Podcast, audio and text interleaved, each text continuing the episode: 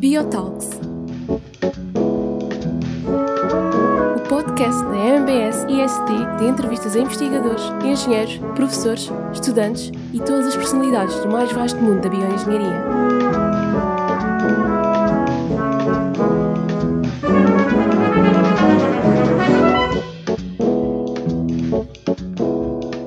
Todas as quartas-feiras conversamos com um novo convidado e ficamos a conhecer os seus projetos, as suas experiências e as suas ideias. Hoje recebemos a professora Ana Teresa Freitas. Olá a todos, sejam bem-vindos ao Biotalks, um podcast baseado em diversas entrevistas e convidados nos quais estão incluídos professores, investigadores e alunos, de modo a podermos dar a conhecer os seus percursos e as suas carreiras nas mais variadíssimas áreas científicas. O meu nome é Ana Matoso e comigo tenho a minha colega Ana Patrício, e ambas fazemos parte do Departamento dos Média integrado na MBS IST. Hoje temos aqui presente a professora e investigadora Ana Teresa Freitas, atualmente CEO da Art Genetics, estando ainda associada a diversos projetos na investigação no INESC-ID. Bom dia, professora. Desde já, a, sua, agradecemos a sua disponibilidade por ter aceito o nosso convite e começamos com uma pergunta muito fácil. Uh, o seu percurso no técnico começou no final da década de 90. O que acha que mudou no IST desde esse tempo? Uh, boa tarde, obrigada por esta oportunidade e por este convite. Uh, é uma pergunta realmente bastante interessante, porque eu posso vos dizer que eu não reconheço o técnico.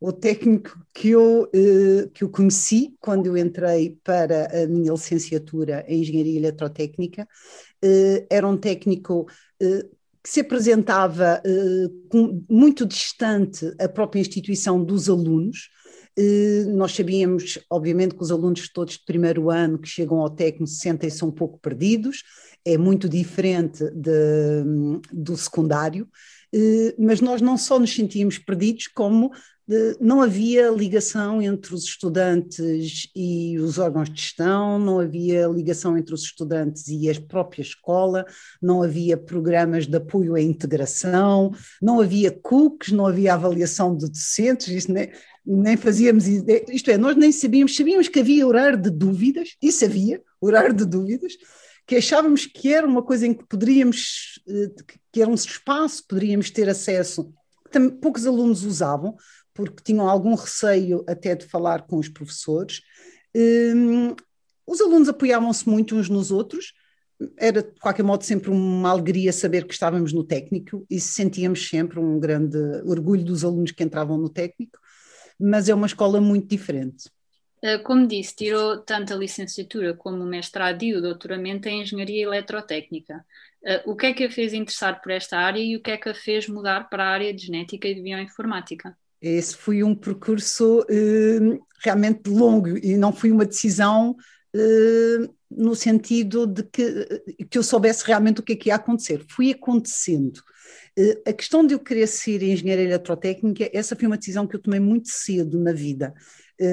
Lá na minha família brincavam um pouco comigo, porque eu aos 10 anos já dizia que queria ser engenheira eletrotécnica, e por uma razão muito simples, porque tive no quinto ano do, do, da, do quinto ano, que é o atual quinto ano, tive um professor que me pôs a fazer um circuito elétrico com uma lâmpada. E aquilo para mim foi tão, foi tão surpreendente eu poder colocar uma pilha, um fio e ligar o interruptor e fez luz eh, que eu disse exatamente, ok, é, é isto que eu quero, que eu queria realmente fazer não fazia a mínima ideia do que, é que isso queria dizer, e obviamente que na altura lia uh, muitos livros uh, do Carl Sagan e, e sobre o espaço, e, e, achava que isso era realmente era uh, nessa via da engenharia eletrotécnica que, que eu poderia ter acesso a essas ferramentas e a desenvolver este tipo de projetos. Eh, à medida que eu fui fazendo, eh, que entrei para o técnico e comecei a fazer o curso, eh, nós tínhamos a dada altura, como hoje em dia também, os alunos tinham de decidir qual era a área científica que queriam seguir, qual era a especialidade. Eu decidi fazer telecomunicações. Na altura estavam a começar a aparecer os primeiros computadores pessoais, que para vocês é um conceito muito estranho, mas na realidade eh, havia um grande computador no técnico, que era um VAX VMS, toda a gente tinha uns terminais e programava nesse VAX VMS. Eu não tinha tido oportunidade na adolescência de ter acesso sequer ao Spectrum, por isso os computadores estavam assim um pouco longe do que eu eh, na altura eh, achava interessante e estava muito focada na questão da comunicação, do espaço, dos sinais, do telefone, então decidi fazer telecomunicações. E dentro da área das telecomunicações houve uma área que me despertou muito interesse, que era a área da microeletrónica.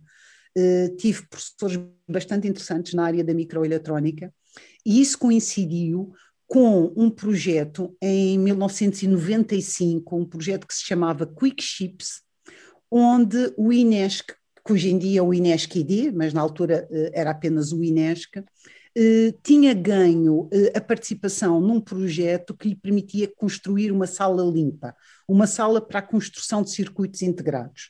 Era a primeira no país, era um protótipo, eh, e eu tive a oportunidade de ser envolvida nesse projeto e de fazer parte da equipa que esteve a parafusar os, os parafusos da sala limpa e, e a montar as, os equipamentos e, e, realmente acabei por ficar na área da eletrónica.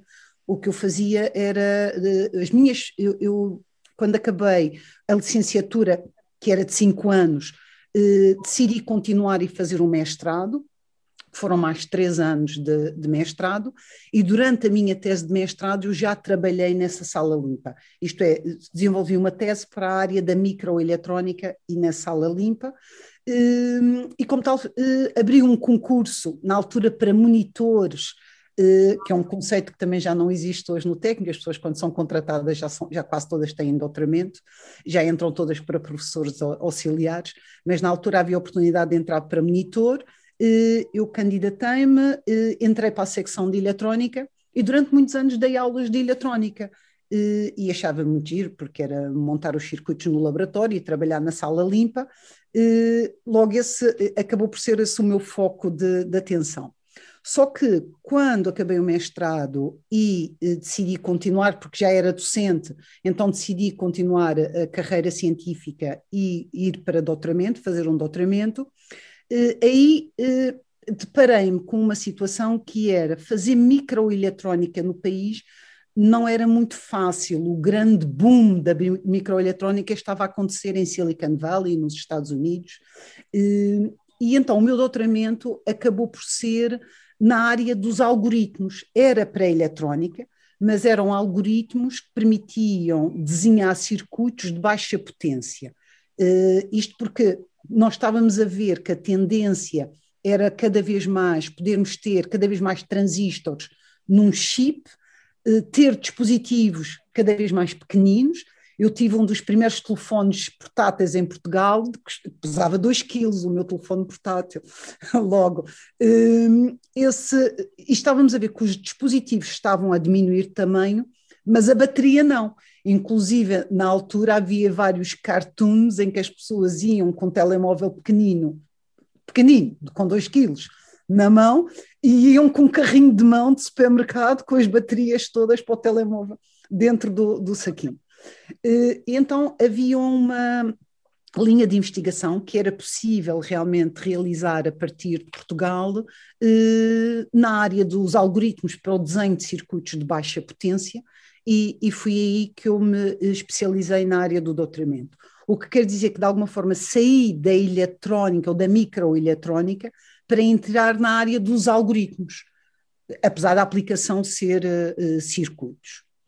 Uh, quando acabei o doutoramento, uh, uma vez mais, continuar a desenvolver atividade científica nessa área não era muito interessante no país, porque eu precisava ter acesso a dados, eh, esses dados estavam em grandes empresas que estavam a desenvolver nos Estados Unidos e, e na altura eu não tinha realmente oportunidade de, de sair do país e, de ir eh, ter um pós-doc ou de ter uma experiência fora no, do país.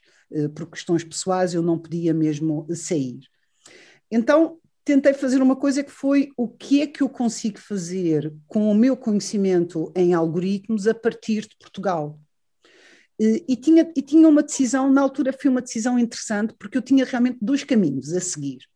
Ou trabalharia com uh, as equipas que trabalham na física, na área de, dos nanodispositivos, porque eu estava a trabalhar, na realidade, na sala limpa do INESC, com a equipa, por exemplo, do professor Paulo Freitas, que trabalha eh, nos, nos, nas cabeças magnéticas e nos nanodispositivos.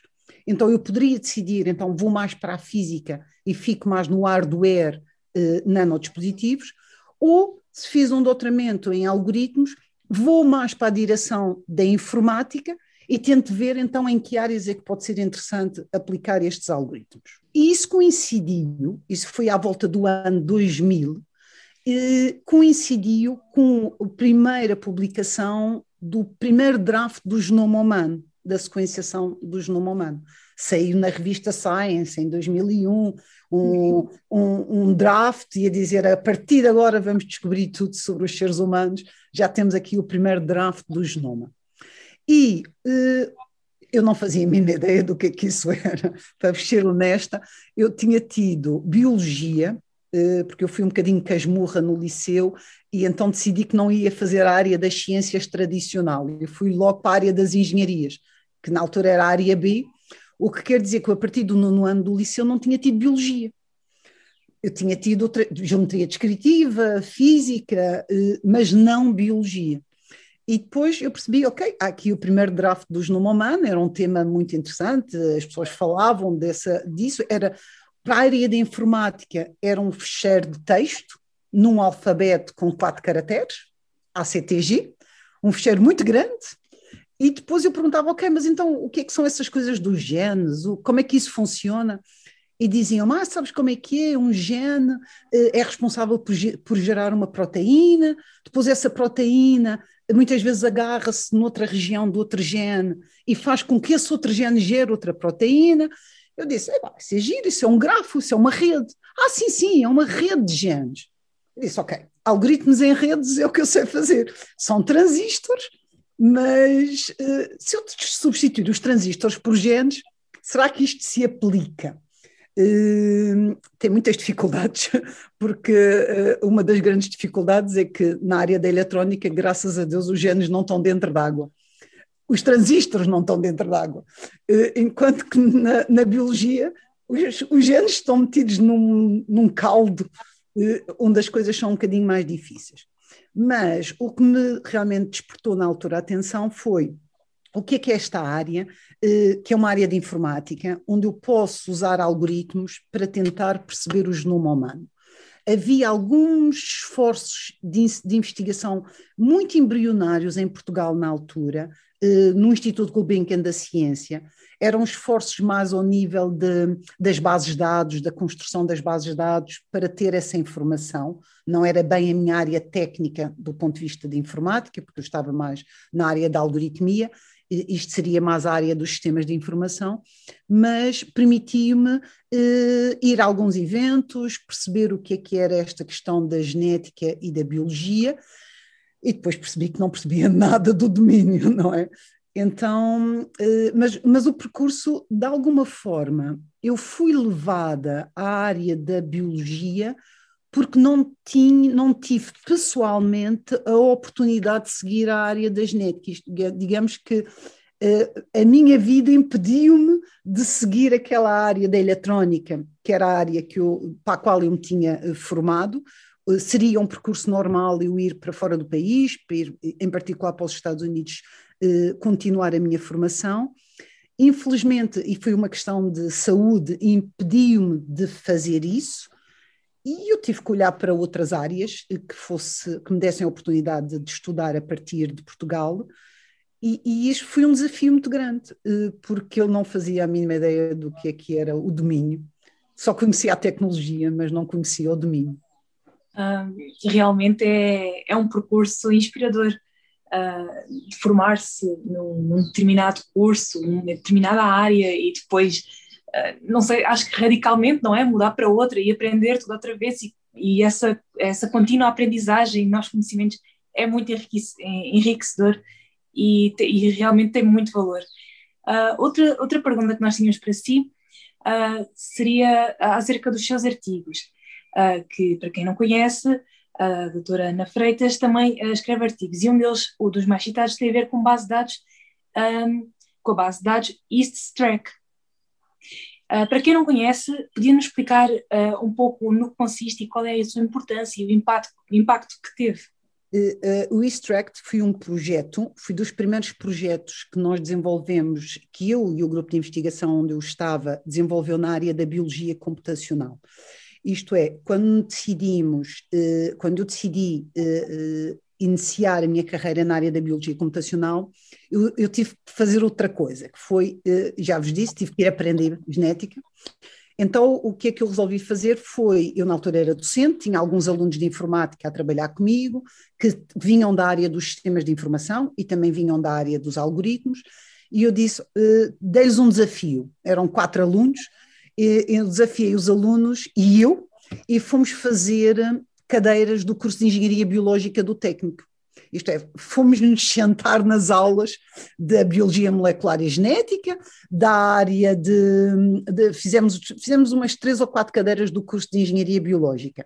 Cadeiras do segundo ano, cadeiras do terceiro ano, tivemos que ir para os laboratórios fazer uh, corrida de geis, perceber o que é que era extração de DNA, andar a pipetar na bancada, garanto-vos que um desastre, porque eu perdi os DNAs nas pipetas e, e depois, mas também ficamos ao menos, ao menos eu fiquei a perceber uma coisa muito interessante, é que afinal o DNA é super resistente, porque nós, aquilo parecia, um, é uma pastazinha branca no fim, num tubo, depois de estar precipitado, e eu ia com a pipeta, quando vinha pelo caminho o DNA caía na bancada e a gente agarrava outra vez naquilo e punha no gelo e, e aquilo corria às mil maravilhas. E eu dizia assim, ok, isto afinal é mais robusto do que nós pensávamos, eh, mas foi eh, muito relevante eh, isto é, nós tínhamos que agora, dentro da área da biologia computacional, íamos desenvolver o quê? Que investigação é que nós queríamos fazer? Então, fomos fazer essas disciplinas e ao ir fazer, ou, ou fazer parte uh, e, e, interagir com, com vários docentes que eram meus colegas e ao mesmo tempo meus professores nessa, nessas cadeiras, eu passei a colaborar com o grupo da professora Isabel Sá Correia, que é um grupo na área da engenharia biológica especializado na levedura, na, East, na Saccharomyces cerevisiae, que é esta levedura um, e ao, ao, ao, começarmos a desenvolver eh, esta parceria, fomos tentar perceber que dificuldades é que o grupo de investigação tinha. E uh, uma das grandes dificuldades era realmente uh, poder agregar num repositório único a informação sobre aquela levedura que eles trabalhavam. E, e que tipo de informação? Uh, onde é, quais, são, quais são os genes que a levedura tem? Que proteínas é que os genes uh, expressam? Uh, como é que se pode fazer a anotação? Que nomes é que os genes têm? estes genes estão ligados? Quais são as redes de regulação genética que existem? E esse, na realidade, esse pensar conjunto deu origem a um projeto que deu origem ao sistema de informação Extract, que hoje em dia, inclusive, tem vários organismos, tem várias leveduras, mas o, a base de dados Extract foi a tese de mestrado de um aluno meu que se chama Pedro Monteiro, hoje em dia é professor associado do Departamento de Engenharia Informática do Técnico, eh, que também teve a sua, tem a sua carreira científica, mas foi a tese de mestrado dele.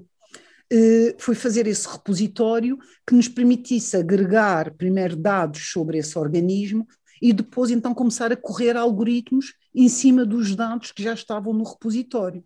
Hoje em dia, esse banco de dados realmente é referência na área de investigação, na área das leveduras. São várias equipas de investigação que já passaram e de desenvolvimento que já passaram por esse, por esse produto, porque é um, é um software que, que, que, está disponível online para, para, para os investigadores e, passou a ser até uma, uma, ferramenta de referência para quem faz investigação na área das leveduras. Realmente é, é muito interessante é muito interessante este projeto.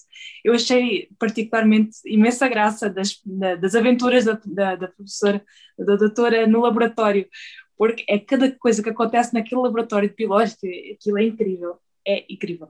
Mas é muito, sabe, um, é muito importante, hum, na Patrícia, para, para os informáticos, e eu peço sempre aos alunos, para, mesmo que sejam de, de computer science e estejam focados na área da informática, que tenham uma experiência de laboratório para trabalhar nesta área.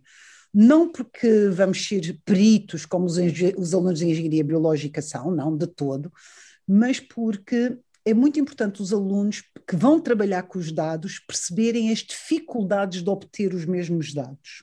E, e, e, também a quantidade de erros que podem aparecer pelo caminho, que depois influenciam a forma como os algoritmos vão poder tratar esses dados. E, e daí que, na altura, eu propus ao técnico e desenvolvi a área da biologia computacional como uma área de especialização minor, eh, para vários mestrados, e essa área minor tinha uma cadeira de estatística, uma cadeira de genética, era a cadeira de biologia molecular e genética, e, e uma cadeira de, de, de algoritmos, e uma cadeira de bioinformática que juntava tudo, porque era muito importante os alunos terem esta visão de 360 à volta de 360 graus à volta de todos estes tópicos que depois vão ser importantes para quem está a desenvolver algoritmos para este domínio. Eu acho que a minha experiência no laboratório foi determinante, inclusive para eu ter a Art Genetics, para eu ter a empresa que tenho hoje. E por falar na Art Genetics, um, também gostaríamos de saber como é que foi uh, o processo de criação desta empresa, como é que a oportunidade surgiu e quais os obstáculos que, pronto, que entretanto ocorreram à sua, para a sua criação. Bom, a história da Art Genetics ainda é mais longa que a história anterior. é, é assim, eu, eu, na realidade, eh, fui investigadora e sou investigadora eh, no técnico eh, desde 1987, fui quando entrei para o Inesc para começar a, a trabalhar na área da microeletrónica. E uma das coisas que me sempre acompanhou ao longo da vida era, apesar de eu ter a curiosidade eh, e o interesse de fazer investigação e de estar sempre a procurar o limite do conhecimento e, e porque é que eu e, e gostar de saber profundamente eh, em que é que eu estou a trabalhar, o que é que aquilo quer dizer, o que é que cada assunto eh, quer dizer, eh, eu nunca consegui deixar de ser engenheira. E, e isto quer dizer o quê? Tudo o que eu fazia tinha que ser útil para alguém. Eu não conseguia escrever um artigo, publicar um algoritmo e metê-lo na prateleira e saber que nunca mais ninguém, ou algumas pessoas, alguns investigadores, iam ver o resultado e podiam, obviamente, fazer melhoramentos em cima do que eu tinha desenvolvido, mas não podiam usá-lo, não podia ser útil.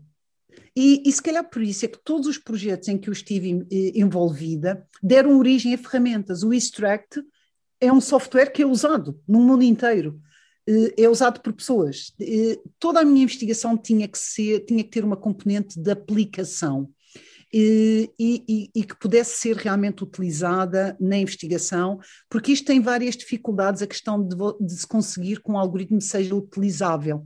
É porque ao longo dos anos os computadores mudam, a tecnologia muda, temos que reescrever em linguagens de programação diferentes, temos que garantir que o serviço está online durante muitos anos, e isto implica toda uma área de gestão de software que não é comum na, na investigação. Porque na investigação nós fazemos um artigo, podemos publicar o conceito de um algoritmo, podemos até programá-lo, mas se ele nunca mais for mantido, pensem nos vossos equipamentos elétricos que têm em casa. Muitos deles estão a um canto porque já não se usam, já não, já, já não, já não funcionam, porque o sistema operativo, no caso dos computadores, já não funciona e temos uma versão mais eh, melhor. Logo, eh, isso foi sempre uma questão que me acompanhou ao longo da vida. Para além de eu ser investigadora, eu era engenheira e tinha que fazer com que as coisas fossem úteis para os outros. E à medida que eu fui desenvolvendo a investigação na área da biologia computacional, fui sentindo uma necessidade do mercado em perceber melhor o que é, que é a genética. Para que é que serve a genética? Por que é que a genética é usada da forma como era usada? Eh, a área da genética tem uma particularidade. Eh, é um tópico que começou a ser muito trabalhado eh, a partir dos anos 50, 1950, com obviamente com a descoberta do que é que era a hélice dupla. Teve um, teve um desenvolvimento muito grande com a publicação do primeiro draft do genoma humano, porque aí surgiram muitos dados permitindo-nos olhar para o genoma de outra forma, mas obviamente que ao nascer uh, na área de investigação e sendo uh, a informação que é, uma informação muito, muito pessoal, os grupos de investigação e os grupos de, de clínicos que faziam investigação clínica e investigação ao nível da genética estavam muito focados na genética médica de doenças monogénicas, dos síndromes genéticos, que são normalmente condições bastante graves. Eh, às vezes a gente diz que quase que não precisa de fazer um, um teste genético, porque quando existe um síndrome de, de origem genética, eh, o fenótipo, que é a representação física daquela condição, vê-se, a gente olha para a pessoa e vê, ou tem um braço mais curto que o outro, ou tem a cara disforme, ou tem, há uma série de sinais exteriores que mostram que há qualquer coisa na genética daquela pessoa que não está bem. Mas o que é certo é que toda a área da genética nasceu à volta desse conceito e isso teve um impacto muito grande. Uh, tudo o que se fazia quando se dizia a alguém, você vai fazer um teste genético, era um drama, as pessoas estavam a esperar, e se eu tenho uma resposta do meu teste genético é porque tenho uma condição muito grave. Então havia uma aura de medo à volta dos dados da genética e, e, que tem muitos impactos ainda hoje. Por exemplo, quando se fala com alguém e, e diz, ah, quando você permite uh, a divulgação dos seus dados genéticos. E muitas pessoas dizem: não, não, eh, se as seguradoras tiverem acesso aos meus dados genéticos, depois posso ser penalizado, ou posso ser isto, ou podem descobrir uma coisa muito grave sobre mim. Isto ainda é um conceito à volta daquela do, do, do início da genética em que realmente iríamos procurar o quê?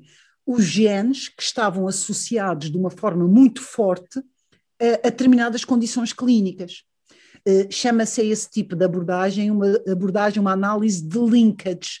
Uh, Avaliava-se genes que estavam uh, associados de uma forma muito forte a determinadas condições. E aí apareceu toda a ciência, toda a genética monogénica e todos os, os desenvolvimentos de serviços à volta dessa genética médica e de diagnóstico. Só que à medida que nós, na biologia computacional, avaliávamos os dados de genomas e cada vez bases de dados com maior número de sequências, e começamos a perceber que havia outra forma de avaliar os dados genéticos. E muitos desses resultados vieram dos grandes estudos que são conhecidos como estudos de GWAS, que são os Genome-Wide Association Studies, onde nós podemos dizer assim: eu tenho aqui um conjunto de pessoas e vou sequenciar o genoma destas pessoas. E vou sequenciar porque, por exemplo, vamos, vou-lhe dar um exemplo muito simples, porque estas pessoas têm todas excesso de peso. E depois vou agarrar noutro grupo de pessoas e vou sequenciá-los porque estas pessoas não têm excesso de peso. E agora vou olhar para o genoma todo e vou tentar perceber Quais são as diferenças entre estas pessoas? Somos altos, se temos cabelo escuro, temos uma determinada cor nos olhos, se temos predisposição para ter níveis de vitaminas abaixo do normal, se temos predisposição para sermos mais gordinhos, se temos uma predisposição para ser diabéticos, não estou a dizer, não estou a classificar a doença, estou a olhar para características. E quando na biologia computacional na bioinformática, nós começamos, eu comecei a perceber que já tínhamos dados suficientes para olhar para determinadas características. O tipo de ferramentas computacionais que nós temos que usar para transmitir esta informação às pessoas é diferente do que se faria nas, nas anteriores análises de análise de linkage. Assim, neste momento, nós já estamos a usar outros paradigmas, que são os paradigmas dentro dos Genome-Wide Association Studies, dos grandes estudos de associação, e aí abriu-se todo um novo mundo, que é, eu, eu brinco, eu digo que hoje em dia eu trabalho na genética das boas notícias, não trabalho na genética das más notícias. Uh, e foi uma altura em que eu comecei a sentir uma necessidade muito grande de perceber se havia mercado, se as pessoas queriam ter acesso a esses dados, uh, se poderíamos realmente desenhar painéis genéticos onde eu podia dar informação às pessoas, não sobre se elas estavam doentes, mas se elas poderiam usar essa informação para não ficar doentes. Foi uma aventura, é uma aventura, porque continua a ser uma aventura. A Art Genetics tem oito anos, eh, nasceu em 2013, eh, com um grupo de investigadores que vem de várias áreas, tem uma equipa multidisciplinar, com pessoas que vêm da área da informação, da, da computação, com pessoas que vêm da área da, da genética, com pessoas que vêm da área da biotecnologia. Tínhamos que trazer estas valências todas para montar uma empresa que estava a tentar trazer para o mercado soluções na área da genética de prevenção. Obviamente também, tem, também fazíamos painéis genéticos para diagnóstico da doença, porque era o que é mais aceite eh, pela comunidade médica e estão mais habituados na comunidade médica, mas a grande ideia era: será que eu posso usar algoritmos para transformar dados de genética em informação útil no dia a dia? Esta era a grande pergunta que nós queríamos resolver com o desenvolvimento da Art Genetics. E o que eu vos posso dizer foi, eh, foi ainda bem que eu era muito ingênua nesta área de, do, do mercado e de montar empresas e porque eu acho que soubesse tudo o que eu sei hoje, eu não sei se, tinha conseguido ter energia para montar a Art Genetics.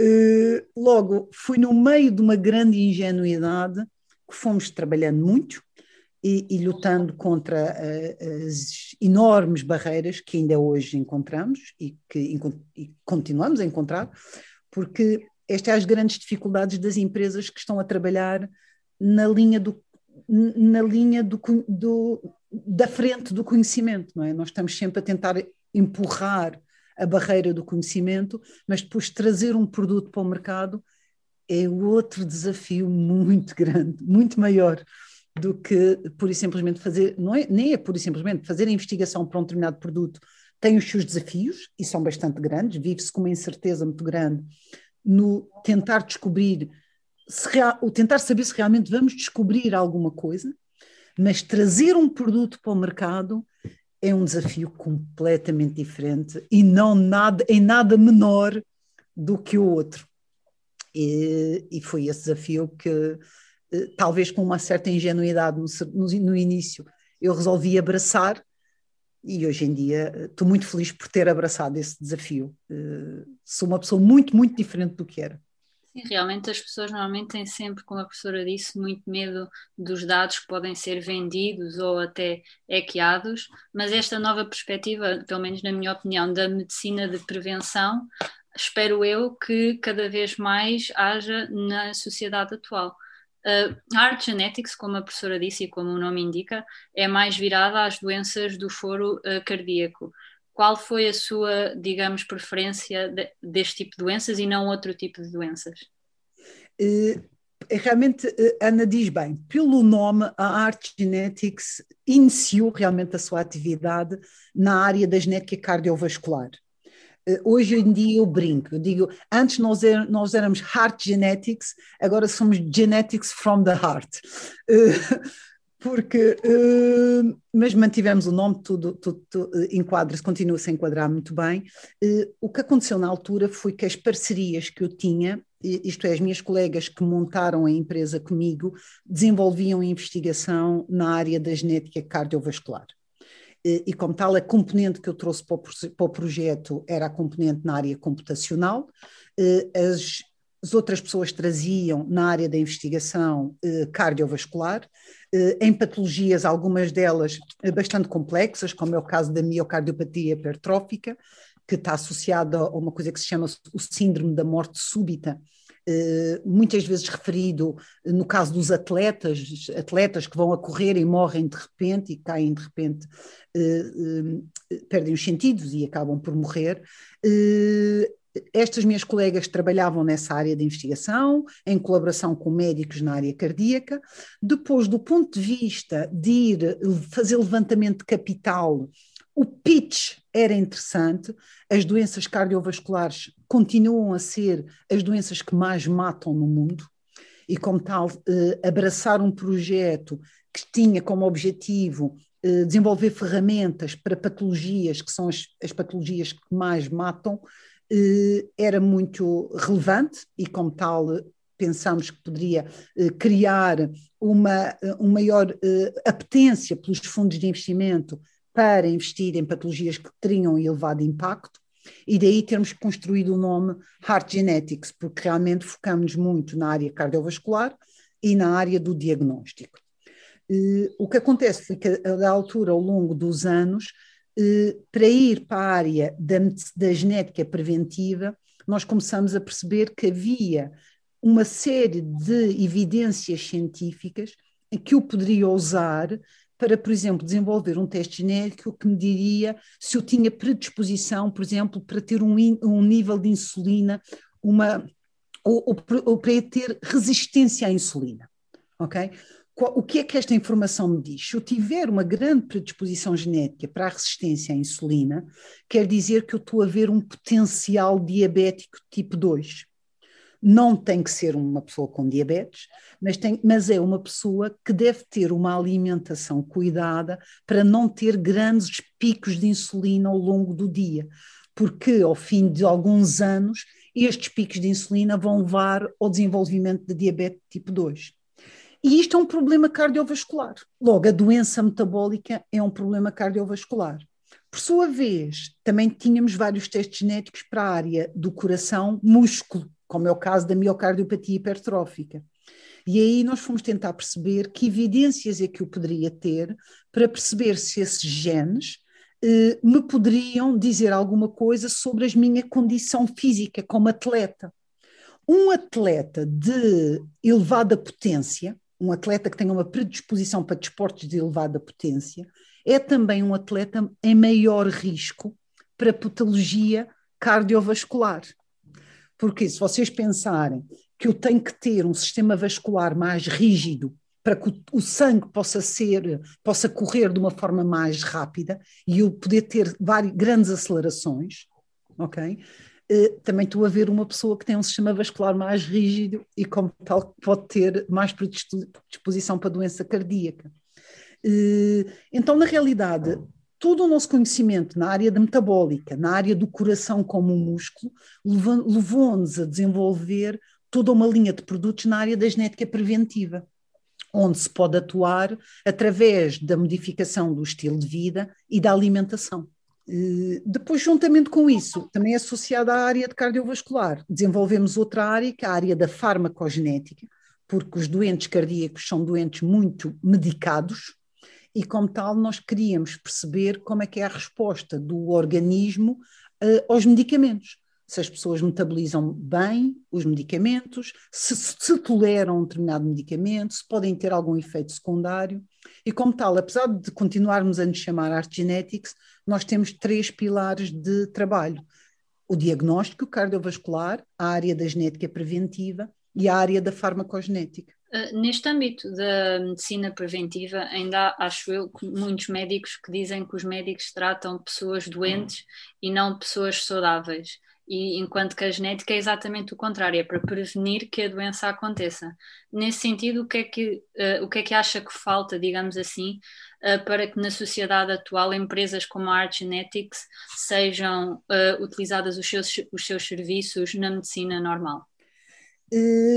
Tem razão no que está a dizer. Eu acho que ao longo dos anos o, o, nosso percurso na área da medicina, o percurso, do, o nosso, quando eu digo é o percurso da humanidade na área da medicina, foi um percurso muito relevante, na medida em que foi um percurso que levou à democratização da medicina. E, obviamente, isso é muito interessante, cada vez as pessoas realmente vivem mais anos. A gente vê que a esperança média de vida aumenta todos os anos. Não quer dizer que as pessoas sejam mais saudáveis, mas estão a viver mais tempo. Okay? Isso é resultado da democratização da medicina, de podermos desenvolver eh, ferramentas que chegam rapidamente a todos. Mas ferramentas que chegam rapidamente a todos não podem ser ferramentas muito personalizadas. Tem que ser fórmulas standard.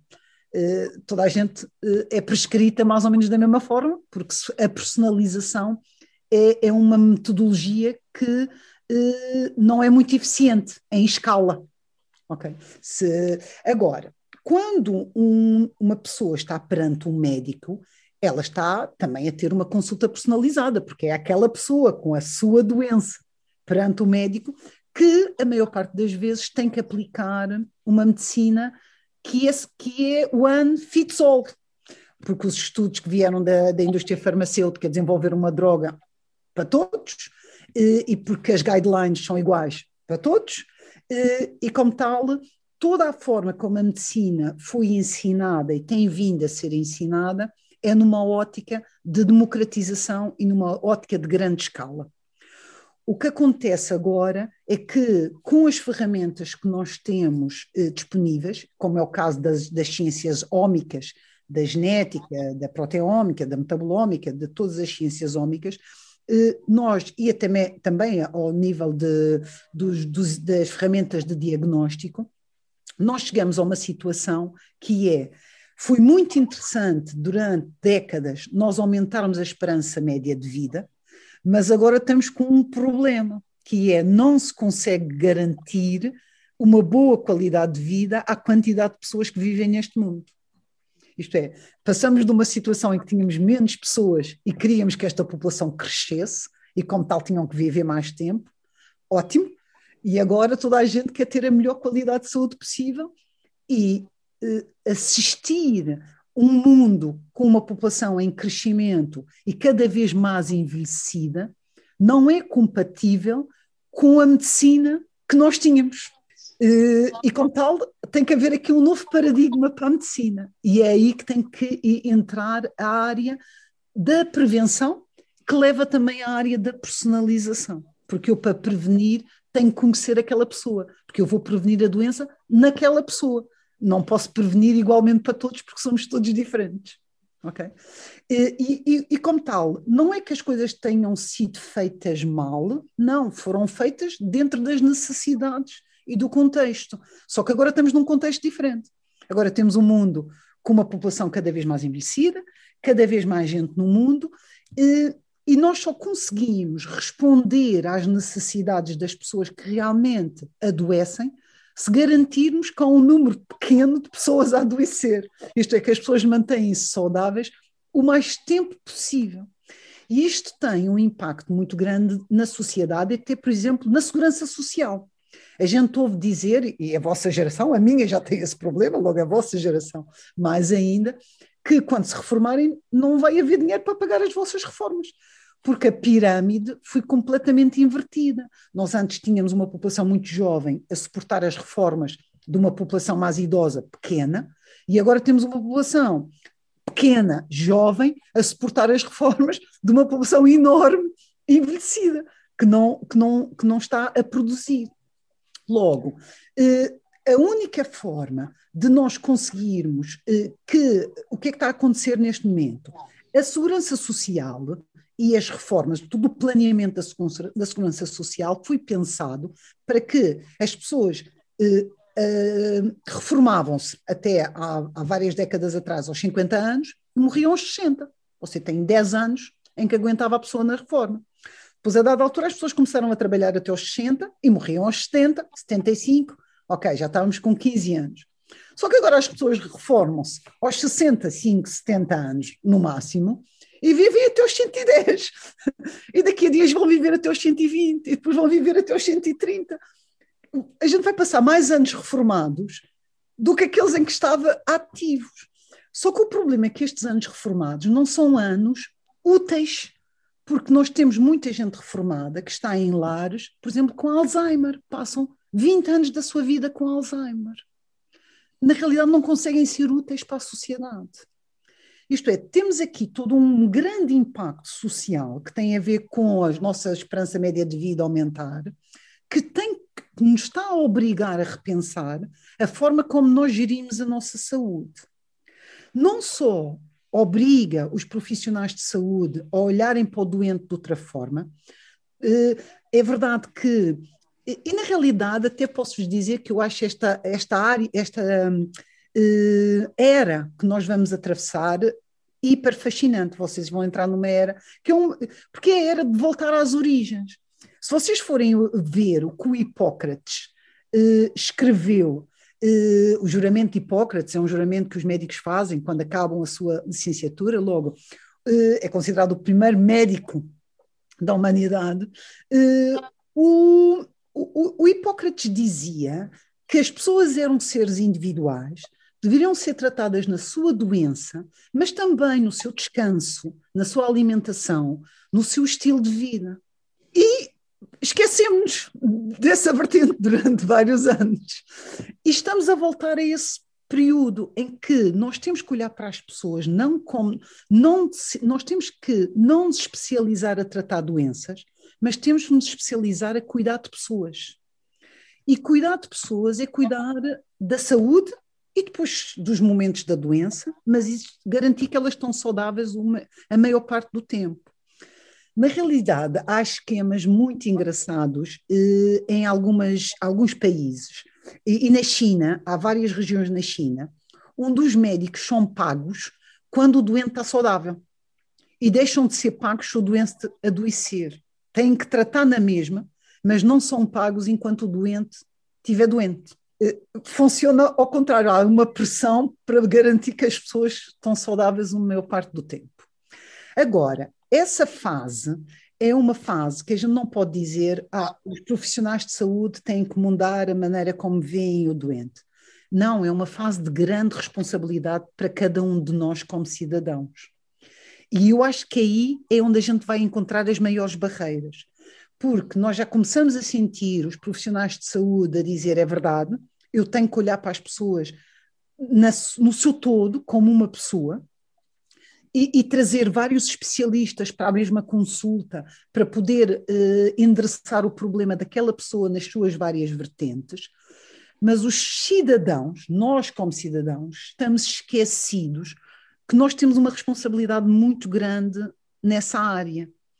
E aí é que nós vamos sentir a grande barreira. Apesar de eu sentir que as vossas gerações, as gerações mais novas, já estão muito preocupadas com a sua alimentação, com o exercício físico, com a qualidade da, da sua vida, com o ar que respiram. Eh, essa, essa responsabilidade tem que ser trazida para cima da mesa.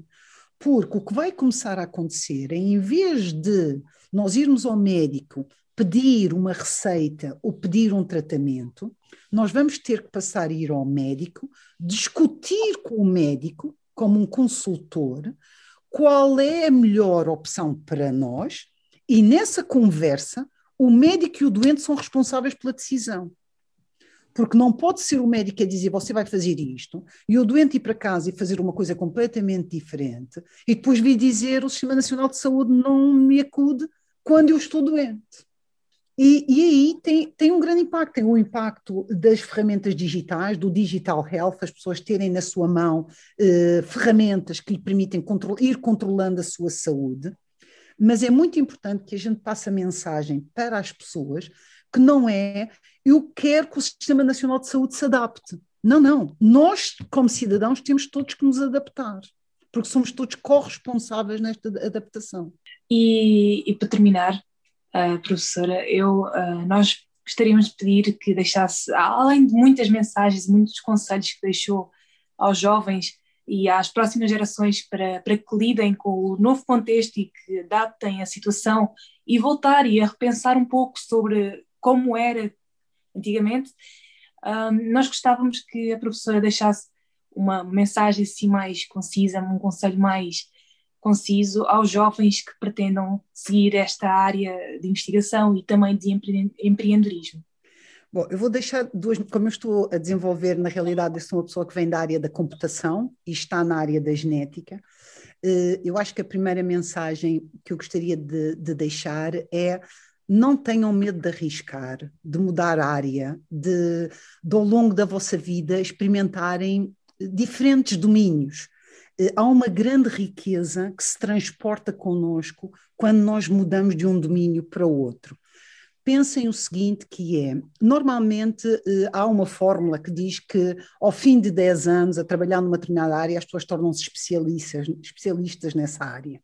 Uh, isto está documentado na área da, da, psicologia, o número de horas que se tem que dedicar a um determinado domínio para sermos especialistas nesse domínio.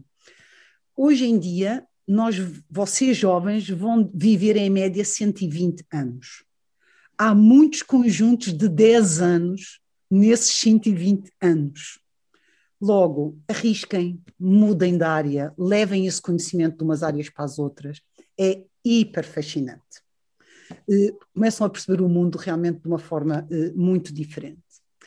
Uh, a outra questão, que o outro conselho que eu daria tem a ver com a genética. A forma como eu gostaria que as pessoas olhassem para a genética. Os nossos dados genéticos não determinam o nosso futuro.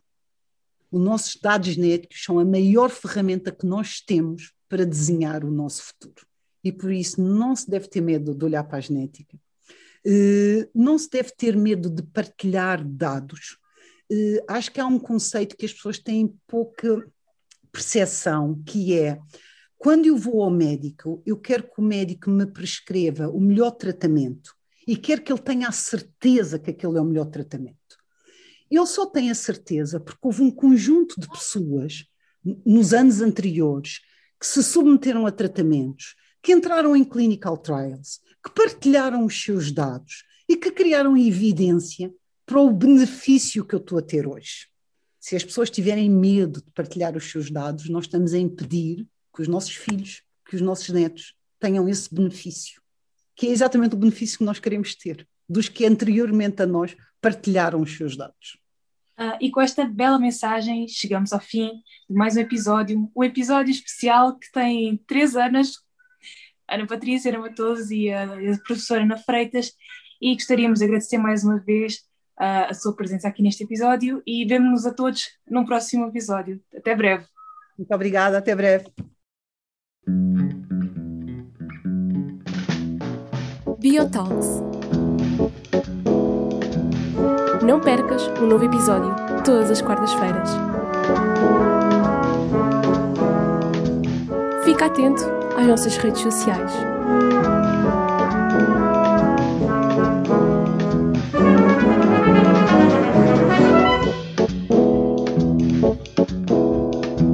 Entrevista conduzida por Ana Carolina Patrício e Ana Matoso.